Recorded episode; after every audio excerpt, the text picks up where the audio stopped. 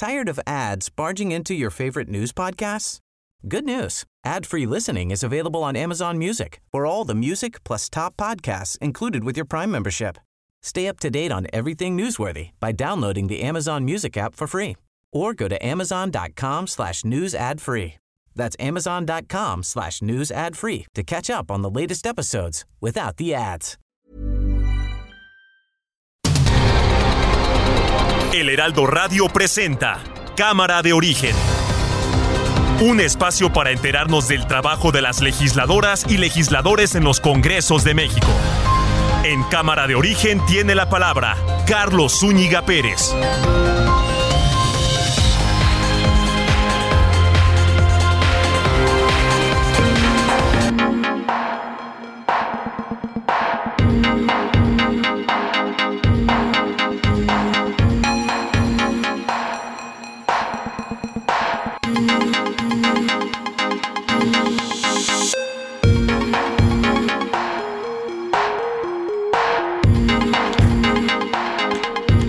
¿Cómo está? Muy buenas tardes. Gracias por acompañarnos en esta nueva emisión de Cámara de Origen. Les habla Carlos Zúñiga Pérez en este día, martes 16 de agosto de 2022.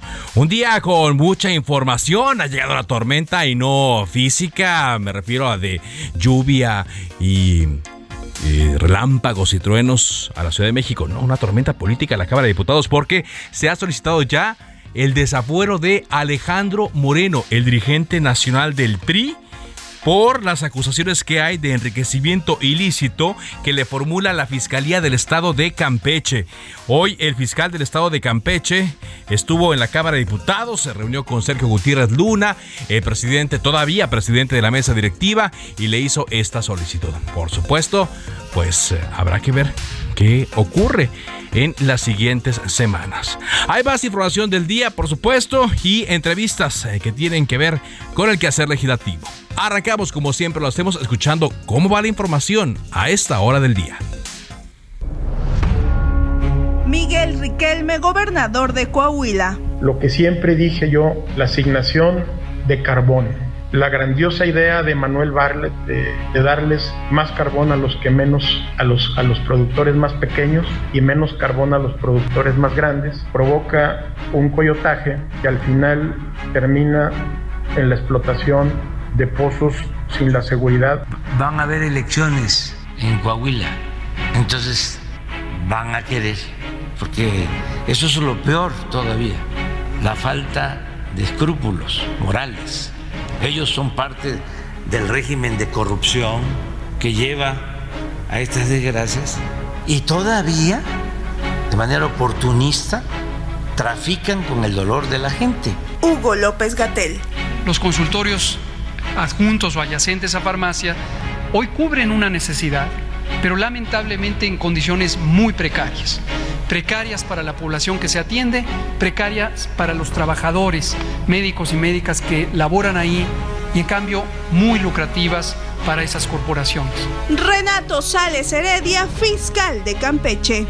La carpeta de investigación no tiene nada que ver con los audios, tiene que ver con una investigación del Ministerio Público vinculada justamente con el delito que acaba de mencionar el ciudadano diputado, enriquecimiento ilícito.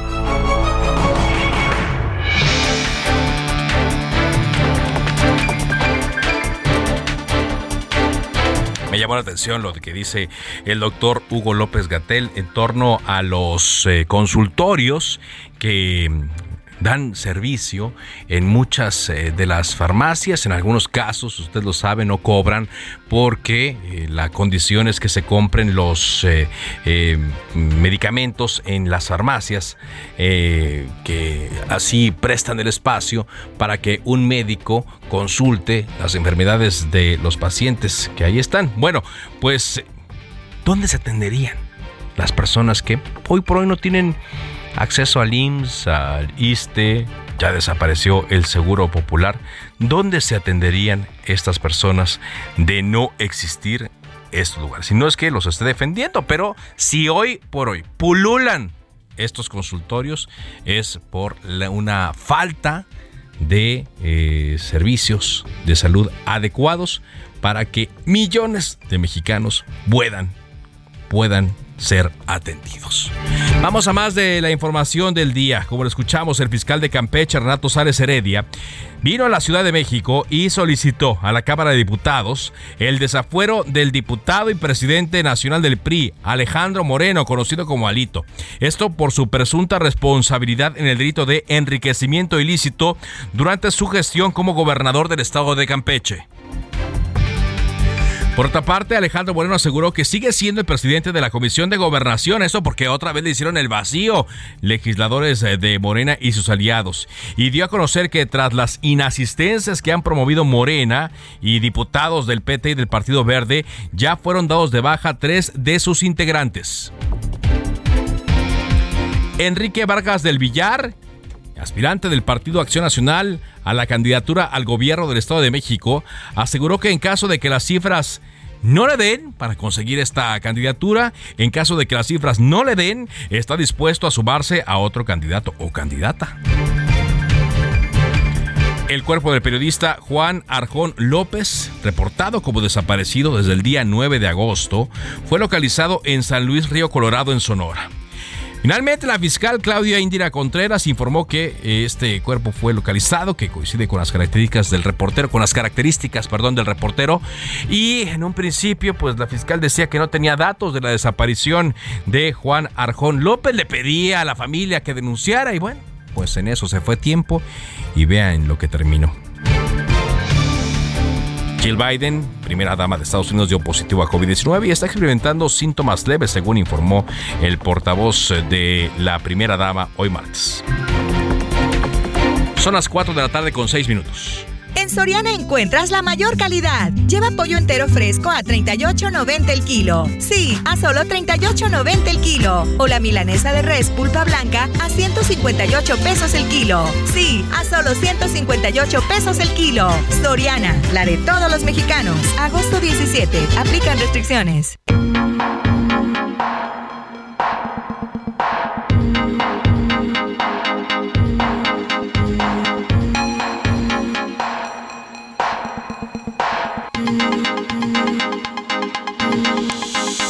Vamos contigo, Elia Castillo, para que nos actualices eh, toda la información desde la Cámara de Diputados, donde hoy apareció el fiscal del estado de Campeche, Renato Sales Heredia, con una solicitud especial. Escuchamos tu reporte, adelante. Muy buenas tardes, Carlos. Te saludo con gusto aquí el auditorio. Pues así es, el titular de la Fiscalía General de Campeche, Renato Sales Heredia, solicitó a la Cámara de Diputados el juicio de procedencia en contra del dirigente nacional del PRI, Alejandro Moreno, por el presunto delito de enriquecimiento ilícito y rechazó que haya tintes políticos detrás de esta petición. En una inusual conferencia de prensa, Carlos, en el Palacio de San Lázaro, acompañado del presidente de la mesa directiva de la Cámara de Diputados, Sergio Gutiérrez Luna, el fiscal de Campeche, rechazó que la investigación en contra del priista esté relacionada con los audios revelados por la gobernadora de Campeche, Laida Sansores, y en donde pues se presumen que el dirigente nacional del PRI eh, incurrió en diversos delitos. Pero escuchemos parte de lo que comentó en esta conferencia de prensa el fiscal de Campeche. La carpeta de investigación no tiene nada que ver con los audios, tiene que ver con una investigación del Ministerio Público vinculada justamente con el delito que acaba de mencionar el ciudadano diputado, enriquecimiento ilícito. ¿En qué consiste este tipo penal? En la desproporción entre los ingresos que devenga el servidor público en tanto tal, en sus distintos cargos y las propiedades de las que se ostenta como dueño, las propiedades que se encuentran a su nombre. En el caso del enriquecimiento ilícito, como en el caso de operaciones con recursos de procedencia ilícita, se conoce lo que se denomina inversión de la carga de la prueba. Quien tiene que demostrar que legalmente posee y adquirió estos bienes es la persona imputada.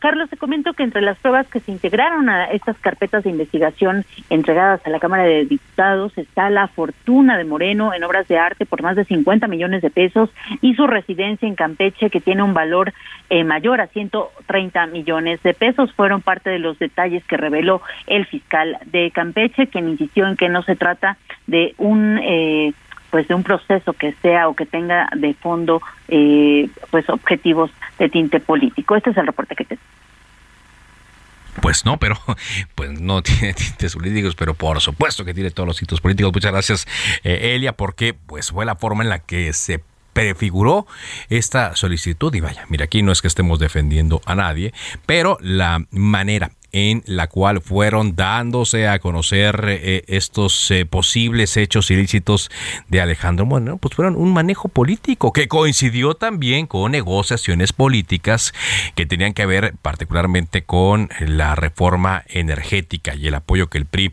daba o no a esta iniciativa, que al final de cuentas eh, no se dio. tuvimos también, y hoy tendremos, lo más seguro, filtraciones de audios por parte de la gobernadora de Campeche, Laida Sansores, ya lo adelantó en un video ahí hablando ella como argentina, hombre, qué cosa. Y em, seguramente pues se hablará mucho y tendrá otra vez mucho rating este programa llamado Martes del Jaguar de eh, la gobernadora de eh, Campeche. Por lo pronto, el eh, presidente de la mesa directiva de la Cámara de Diputados, todavía Sergio Gutiérrez Luna, le quedan 15 días, en el nuevo periodo se tendrá que elegir a un nuevo presidente, informó que se recibió la solicitud a la una de la tarde con 38 minutos y como nos decía Elia Castillo, pues eh, de inmediato se hizo una conferencia de prensa conjunta, algo también inédito. ¿Qué va a ocurrir? Bueno, pues vamos a mm, buscarlo con los diputados, pero se tiene que dar el procedimiento. No sabemos si será fast track, es decir, antes de que concluya eh, esta eh, actual legislatura o se le dará seguimiento dentro del nuevo ah, periodo, corrijo, no de más legislatura, dentro del nuevo periodo que comienza el día 1 de septiembre de este año. Por lo tanto, por lo tanto, pues eh, ya hay una petición formal ante la Cámara de Diputados que tendrá que ser procesada. ¿Para qué? Para que le quiten el fuero a Alejandro Moreno y pueda ser procesado por este delito de enriquecimiento ilícito, más, más lo que se le pueda eh, ir agregando en las siguientes semanas. Por cierto, eh, hablando de Alejandro Moreno, le decíamos, otra vez le hicieron vacío en la Comisión de Gobernación que todavía preside, a pesar de que ya hay una petición formal de los eh, senadores eh, de correjo de los legisladores de Morena y sus aliados para que se le retire de la presidencia de esta comisión de gobernación. Jorge Almaquio, te escuchamos.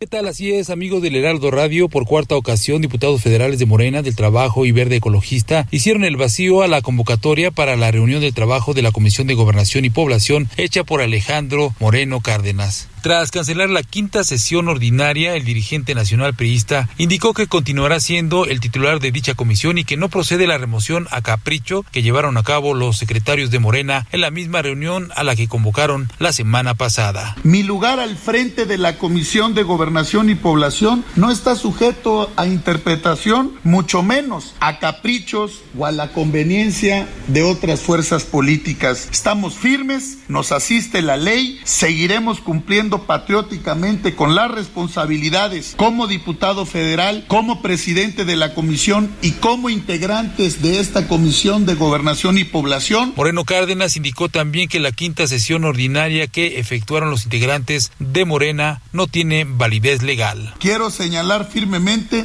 que la supuesta reunión ordinaria del pasado 10 de agosto claramente es absolutamente irregular, ilegal y por cualquier efecto que quisieran tener es totalmente inexistente, ilegal y no tiene ninguna validez. Argumentó además que desde el inicio de la 65 quinta legislatura, el total de los grupos parlamentarios acordó la integración de las comisiones ordinarias, siendo su duración para toda la legislatura como lo marca la norma. Aclaró que ante las faltas que se han registrado, tres legisladores ya fueron dados de baja y al menos otros 20 ausentes podrían sufrir el mismo destino automáticamente como lo marcan las reglas. Amigos del Heraldo Radio, es el reporte que les tengo. Gracias, muchas gracias, Jorge. Bueno, mientras el estrella floja, pues hoy se le agregó un ingrediente más a la polémica en torno a Alejandro Moreno ahí en la Cámara de Diputados.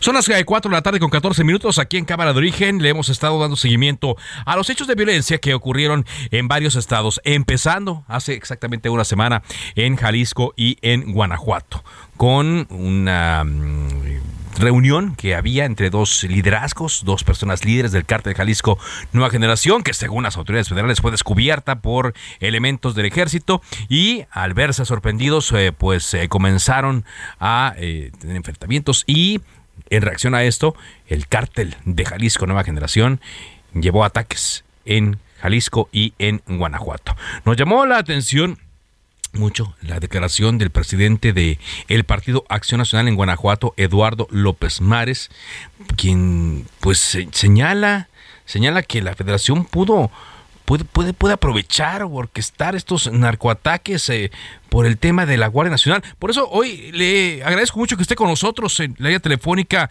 Eh, ¿Qué tal, Eduardo? ¿Cómo le va? ¿Qué tal, Carlos? Muy buenas tardes. Qué gusto saludarte, saludar a toda la gente de el Heraldo Radio. Gracias. A ver, eh, Eduardo, eh, esto que, usted mencionó, eh, yo lo había leído en redes sociales también, con algunos columnistas, pero ya que una figura de, de, estatura política, como usted lo diga, pues sí, sí me llamó mucho la atención, sobre todo por los elementos. ¿Qué elementos hay para pensar que el propio gobierno pudo haber estado involucrado en esto que hemos visto en los últimos días en varios estados del país? Claro que sí, Carlos. Mira, tú lo dices muy bien. Eh, y yo lo traduzco en otras palabras, cuando el río suena es porque agua lleva. Y realmente acabamos de vivir la semana más violenta en el país, no en los últimos tiempos, no, en los últimos años. Una semana muy violenta que arrancó en Jalisco, como bien lo señalabas, continuó en Guanajuato, posteriormente Baja California, que fueron objetivos y violencia que ya nos duele a todas y a todos los mexicanos. Es decir, de norte a sur, pasando por el centro, el país ya se le salió de las manos al presidente de la República. Hoy duele decirlo, pero en nuestro país está corriendo mucha sangre. Hoy México está incendiado, eh, todos estamos viendo lo que está pasando y tú lo decías, en las redes sociales lo estamos viendo, pero ya este comentario que es de manera recurrente, ya estamos viendo un clima de ingobernabilidad, un clima de impunidad, ¿por qué no decirlo? Un clima de miedo, y que también todas las mexicanas y todos los mexicanos lo estamos sufriendo. ¿A quién le gusta ver oxos quemados? ¿A quién le gusta ver farmacias quemadas? La verdad eso nos duele porque al final de cuentas quita la tranquilidad de nuestro país. Yo quiero decirte que acá en Guanajuato sí hubo detenidos. El gobierno del estado, a través de la Secretaría de Seguridad Pública y el gobernador Diego Sinué, detuvieron a 11 personas de este cártel que tú mencionabas, porque aquí en Guanajuato sí se trabaja. Yo quiero decir efectivamente que estamos frente a un narcogobierno. La imagen que define a este gobierno, y así pasará la historia, y debo decirlo con todas sus letras, es la imagen que vimos todos, el saludo de la, que hizo el presidente de la República a la madre del Chapo en Sinaloa, allá el 29 de marzo del 2020.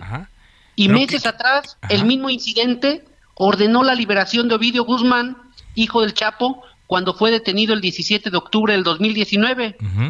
Pero ¿qué, qué, pruebas? El, presidente dice que eh, le han hecho las acusaciones, lo señala el presidente Andrés Manuel López Obrador, pero dice, pruebas, presénteme pruebas de esas acusaciones que hacen. Sí, eh, yo te digo, el país está incendiando. De todo esto que yo te decía del, del tema de la mamá del Chapo, del tema que tiene que ver con la liberación de Ovidio, ya pasaron dos años y siguen las visitas del presidente de la República a, y ninguna consecuencia. El 23 de agosto, la Alianza Va por México envió una carta en su momento al secretario general de la OEA, de la Organización de Estados Americanos, en donde acusaba una participación activa del crimen organizado en las pasadas elecciones del 6 de junio. ¿Qué te digo? En ese proceso del 2021, más de 102, 102 personas, 102 candidatos que aspiraban a un cargo de elección popular, pues fueron ultimados. La verdad, los mataron. Y otra, Puebla, otra prueba clara fue la, la, la cuestión, ya sea consentida o pactada, del crimen organizado en el pasado proceso. Y también qué decir de la amnistía que el presidente de la República le dio a, para liberar a miles de delincuentes. En el país sí tenemos cifras históricas, en donde en 45 meses hemos visto homicidios, feminicidios, ataques impunes a la población civil y lo único que hemos recibido de este presidente es su famosa frase de abrazos no balazos.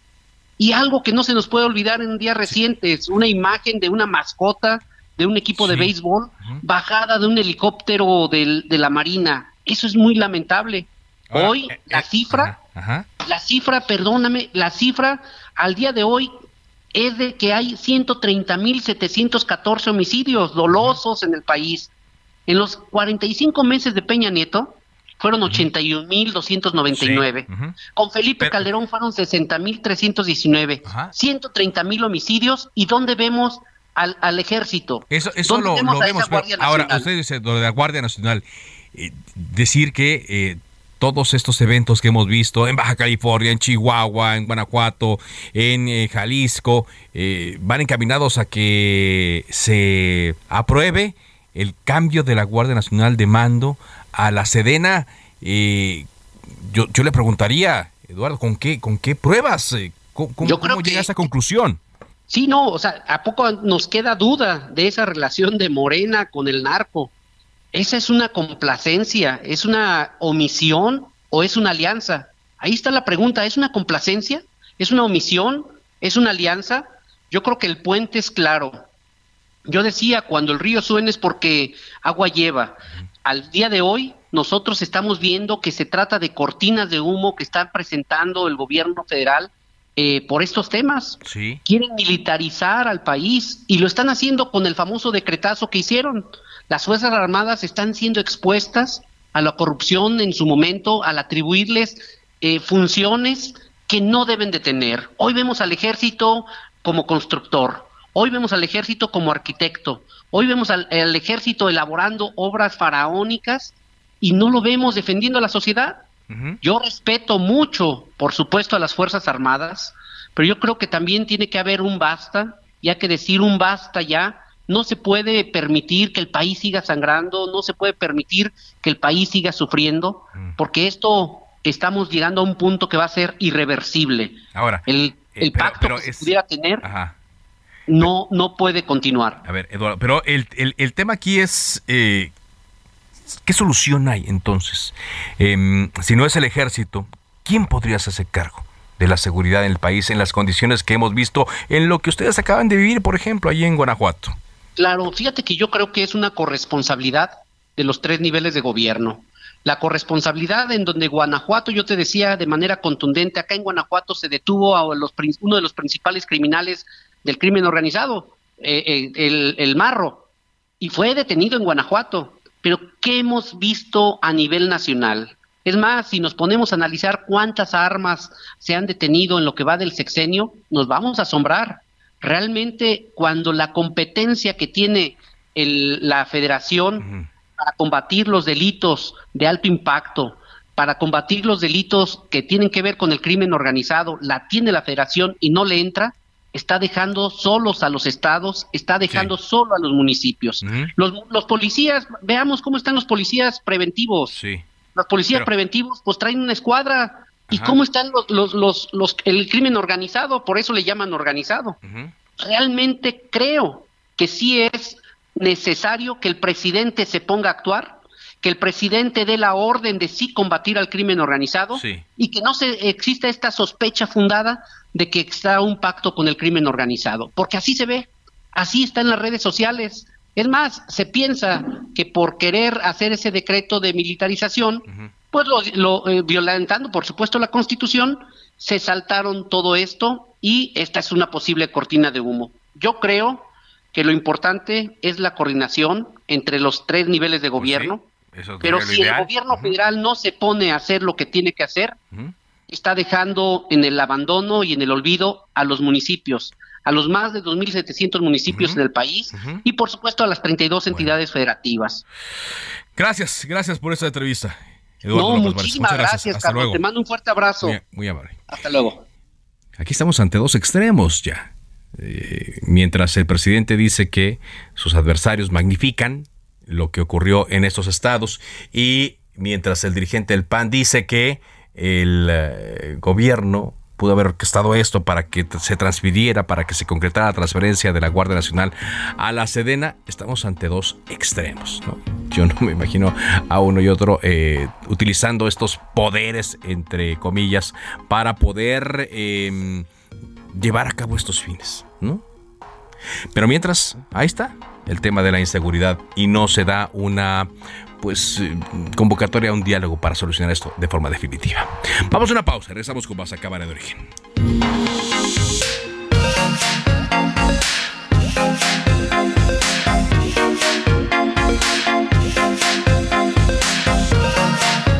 Lo mejor de México está en Soriana. Lleva el durazno Prisco a 29.80 el kilo o el tomate guaje a 11.80 el kilo. Y además, 20% de descuento en todas las manzanas a granel. Sí, 20%. Martes y miércoles del campo de Soriana. Solo 16 y 17 de agosto. Aplican restricciones. Se decreta un receso. Vamos a un corte, pero volvemos a Cámara de Origen con Carlos Zúñiga Pérez. Se reanuda la sesión. Tired of ads barging into your favorite news podcasts? Good news. Ad-free listening is available on Amazon Music for all the music plus top podcasts included with your Prime membership. Stay up to date on everything newsworthy by downloading the Amazon Music app for free or go to amazon.com slash news ad free. That's amazon.com slash news ad free to catch up on the latest episodes without the ads. Volvemos a Cámara de Origen con Carlos Zúñiga Pérez.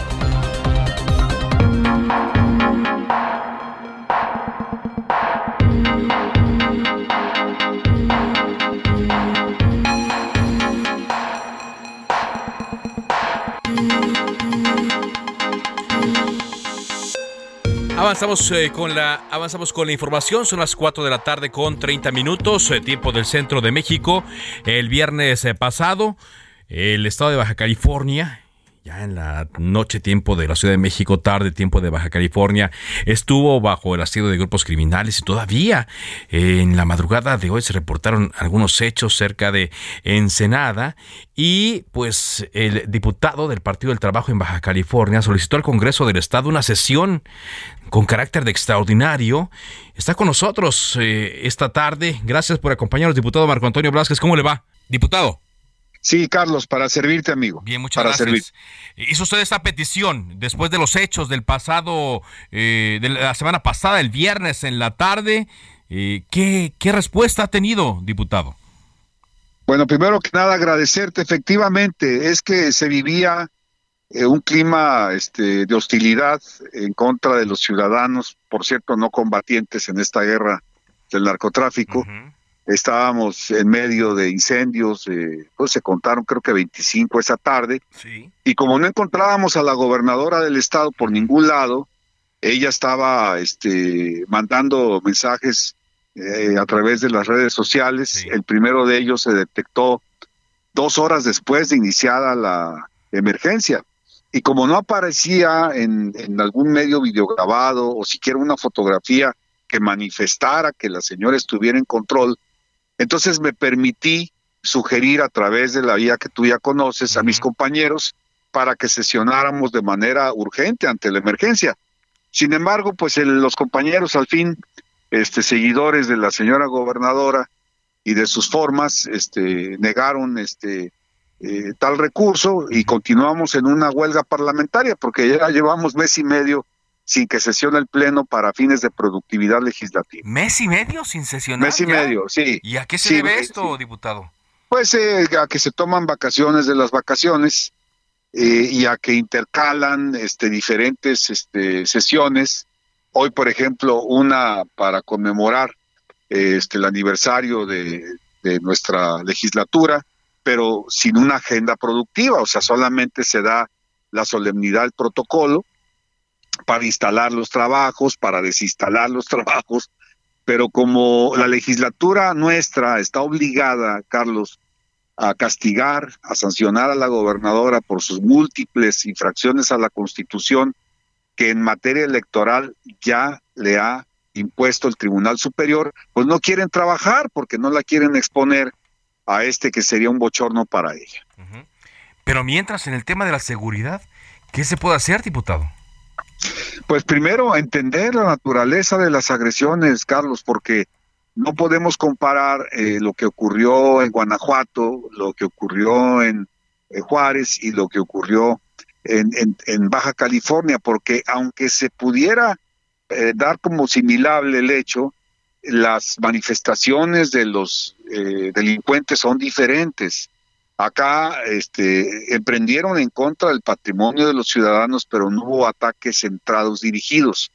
Y además, puedo hablar por Baja California, se han eh, presentado una serie de hechos en donde, por ejemplo, ya la gobernadora ha sido notificada a nivel de narcomantas durante los últimos cinco meses de que no les están cumpliendo arreglos o acuerdos, no sé a qué se refieran, pero con mucha insistencia están señalándole con su nombre y apellido a la gobernadora que no está cumpliendo esos arreglos.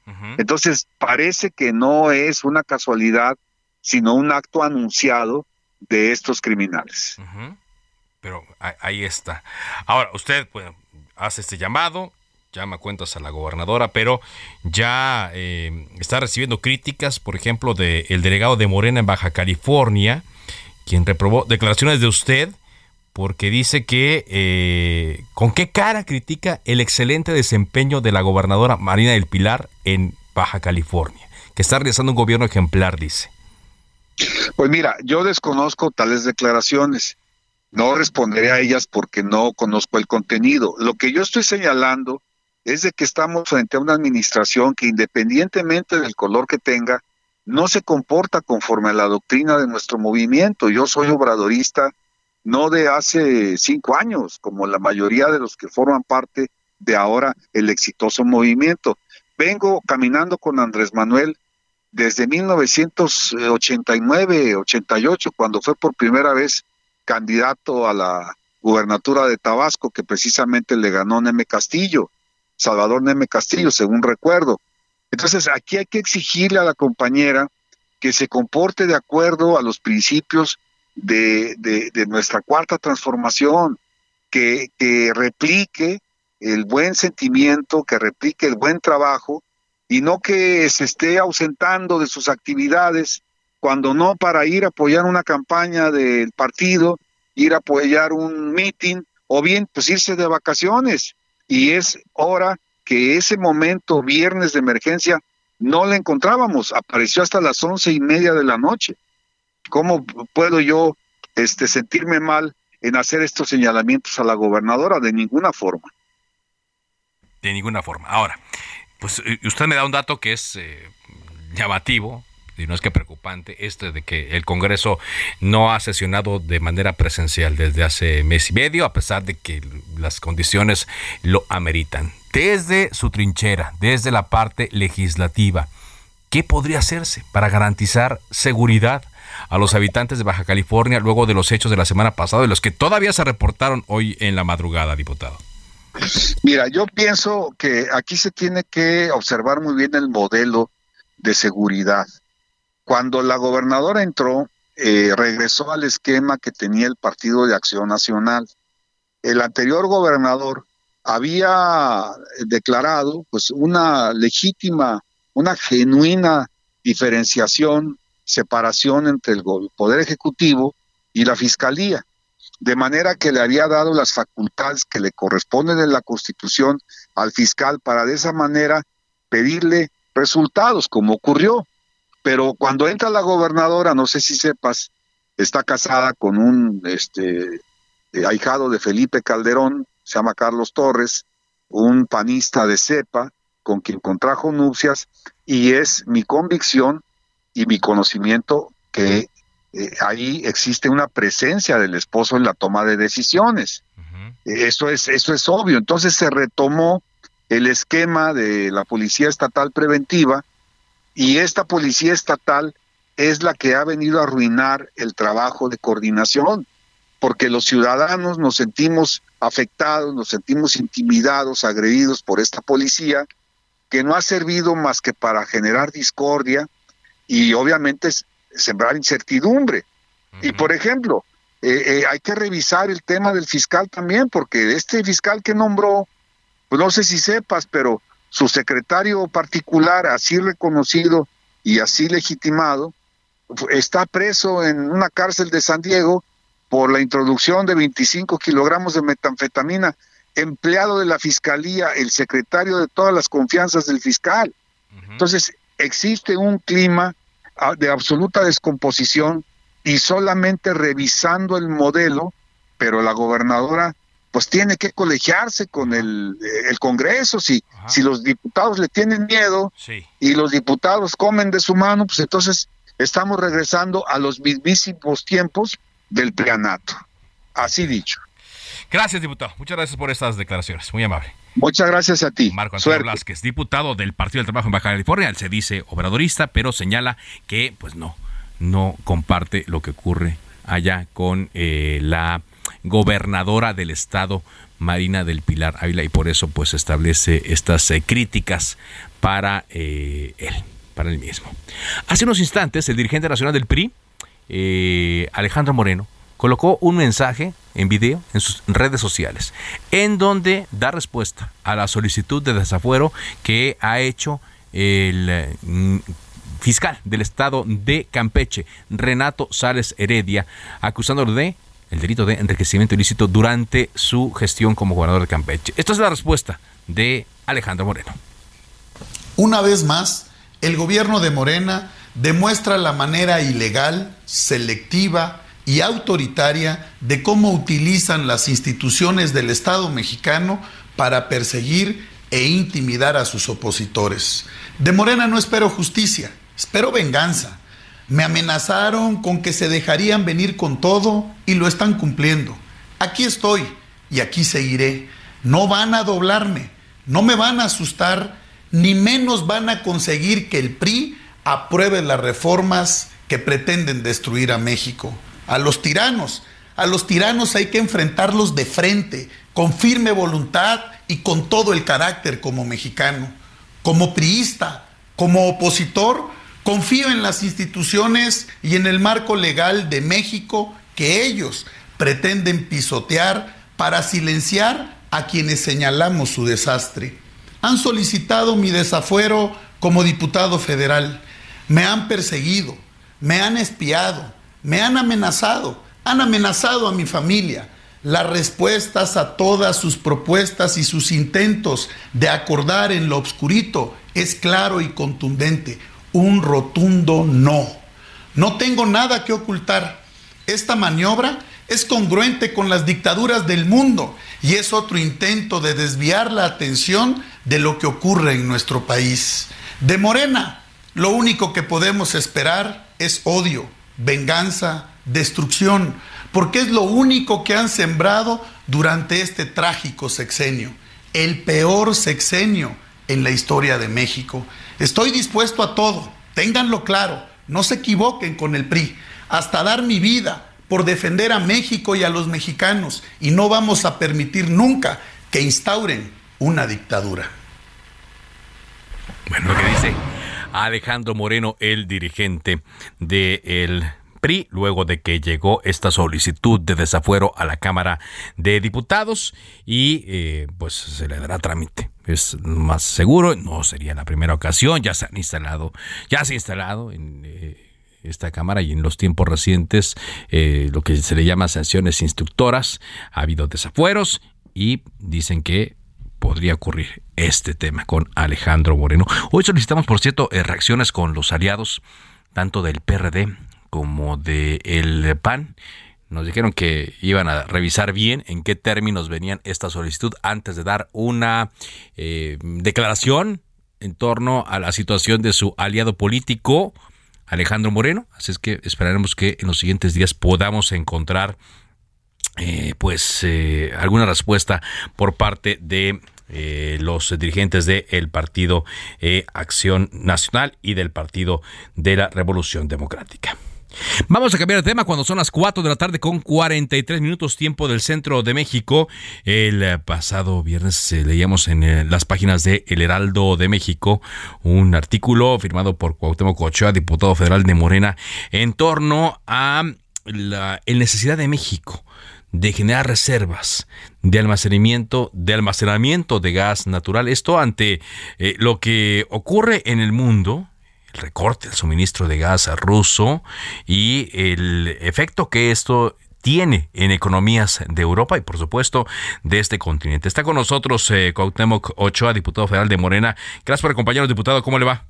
Al contrario, Carlos, ¿cómo estás? Qué gusto saludarte a ti y a tu auditorio. Buenas tardes. Gracias, buenas tardes. Una advertencia que se hace eh, con, tiempo suficiente, ¿no? Viendo lo que ocurre eh, eh, en el mundo y con la forma en la cual, pues Rusia está, permítame la expresión, jugando con sus reservas de, de gas natural. Así es, Carlos, y la verdad es un tema de desarrollo económico. Tú sabes que el gas es el combustible hoy en día más limpio y con el tema del cambio climático, pues tenemos que buscar generación de electricidad eh, en, torno a un tema que es eh, primordial en el medio ambiente.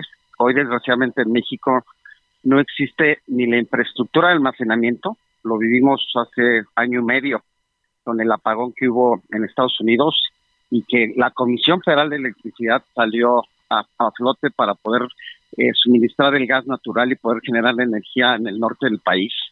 Y la verdad es que México hoy pues tiene esa dificultad de generar hoy eh, este combustible importante. Hay mecanismos de generación que debemos empezar a, pensar. El biometano para poder cumplir con la reducción de gas de efecto invernadero, el que podamos generar este vital líquido de desarrollo en el país, porque es una forma de desarrollo económico en el mundo. Hoy lo que pasó o lo que está pasando en Europa, ¿no? Porque Rusia, como bien lo dijiste, pues está limitando por todos esos problemas con Ucrania digo, con, sí, bueno, sí, con Ucrania en el, en el tema de, la guerra y está reduciendo eh, la, la importación, perdón, la exportación de gas a Europa. Y eso, pues, nos podría pasar en México, ¿no? Hoy eh, nosotros dependemos de ese gas de Estados Unidos, pero el día de mañana Estados Unidos también tenga la infraestructura de gasificación, pues va a buscar exportar su gas natural a Europa y va a haber déficit de gas en nuestro país los precios del gas natural se van a elevar. Y pues es, yo creo que una alerta hoy que, que tenemos que nosotros como diputados también empezar a planear, el gobierno mexicano empezar también a ver ese, ese tema, porque pues estamos en, en, la, transición también de no utilizar eh, ahora sí que combustibles contaminantes, pues nos tenemos que preparar en el futuro para poder afrontar que México siga creciendo a los niveles que ha venido creciendo, Carlos, ¿no? Sí, la afectación ¿no? que puede haber eh, en el país eh, por, por ello. Y eh, usted en, el artículo que se escribió, que escribió para el Heraldo de México, pues habla también de lo que ya sucedió en Texas, ¿no? en el invierno del año pasado, en donde pues se quedaron sin electricidad y esto también como efecto eh, tuvo consecuencias en estados del norte del país, ¿no? Así es, Carlos, y la verdad es que pues hoy tenemos que empezar a revolucionarnos también. Hay un tema muy importante que en lo personal también lo trataré en la Cámara de Diputados. Hoy nosotros eh, producimos o generamos más bien eh, alrededor de 160 mil toneladas diarias de basura y que también se puede generar o se puede valorizar la materia orgánica y generar gas natural, que en este tema sería biometano. Y de esta manera se puede utilizar también en, en todos los procesos de generación de electricidad o los procesos que utilizan empresas para reactivar su economía. Y es un tema que también puede ayudar al cambio climático.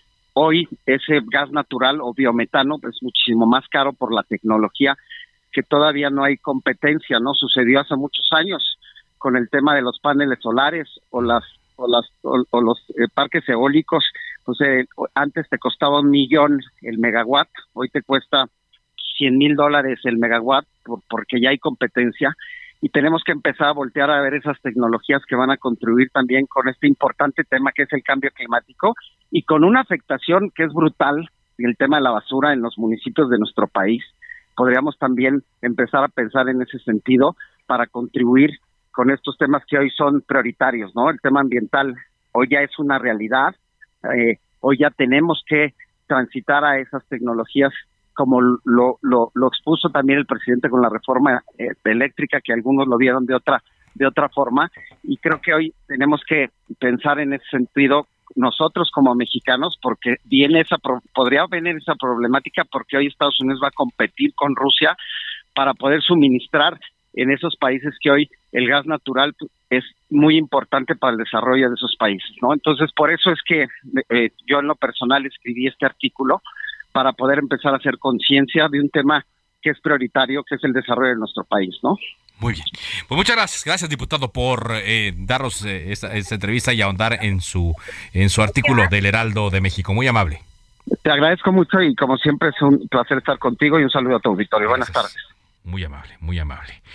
Oiga, estoy monitoreando, nos están haciendo llegar información que preocupa a los habitantes del municipio de Salamanca, Guanajuato, porque dos emanaciones de humo de la refinería Antonio M. Amor, la refinería de Salamanca, alertaron a los habitantes de Salamanca quienes están percibiendo un fuerte olor a azufre mientras una eh, densa columna de vapor amarillo invadía la ciudad.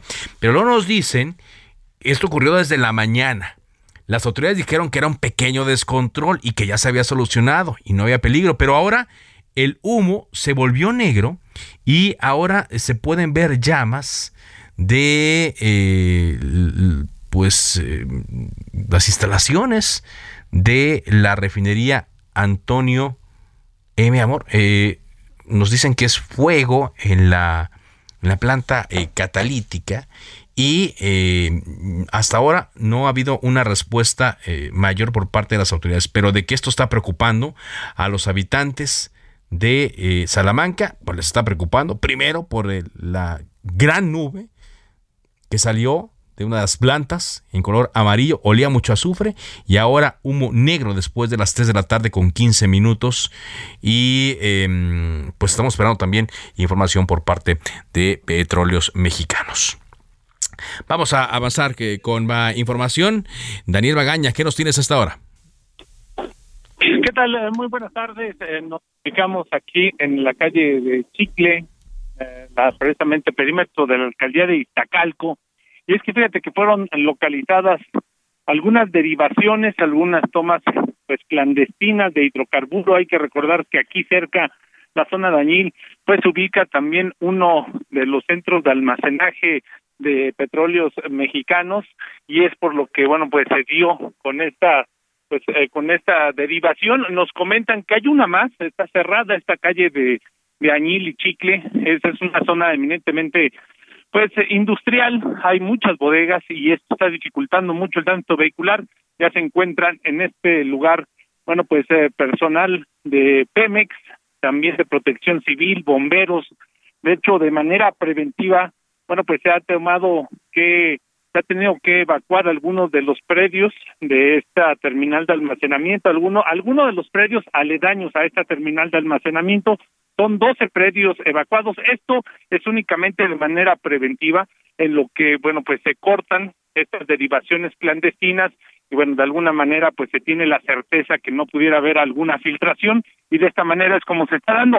Lo que sí es que está muy afectado para las personas que avanzan también en la zona del eje 3 Oriente al de estar cerrada esta pues calle Dañil, que es uno de los ingresos principales a esta zona eminentemente pues industrial, bueno, si se está viendo afectado, hay que utilizar el eje 4 o un poco más distante también la zona del eje 3 Sur, el tramo Dañil para pues evitar estas complicaciones porque estas obras tardarán algunas horas para poder cancelar completamente estas tomas clandestinas. Bueno, pues esperamos entonces la em, em, reacción por parte de las eh, autoridades. Muchas gracias por este reporte.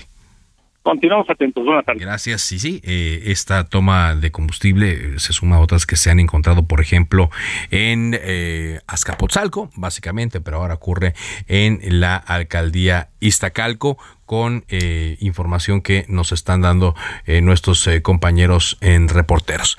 Vamos a más información. Hasta Sonora contigo, Gerardo Moreno. ¿Qué nos tienes? Hola, ¿qué tal Jesús Martín? Qué gusto saludarte y te quiero platicar que el día de hoy la fiscal general de Sonora confirmó que se localizó esta mañana un cuerpo sin vida en el municipio de San Luis Río Colorado que coincide con alguno de los tatuajes y filiación documentadas del periodista Juan Arjón López, pues quien estaba desaparecido desde el pasado 9 de agosto. Claudia Elira Contreras informó que tuvo conocimiento de este hallazgo este día no desde que la misma Fiscalía y personal de seguridad de los tres órdenes de gobierno habían comenzado operativos de búsqueda en toda esta región.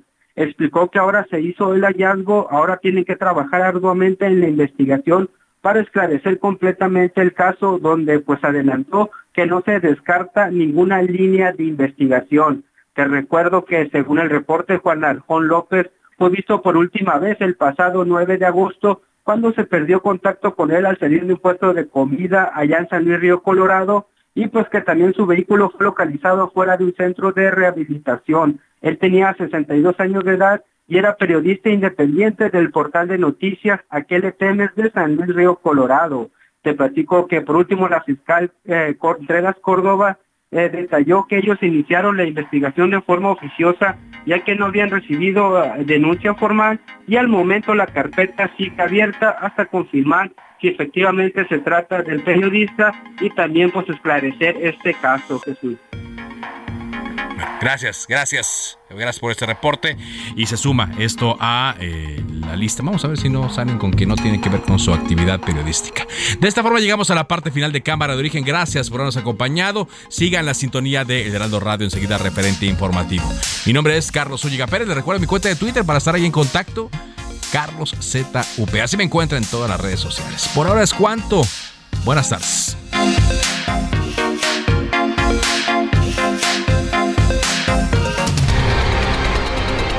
Se cita para el próximo programa. Cámara de origen, a la misma hora, por las mismas frecuencias del Heraldo Radio. Se levanta la sesión.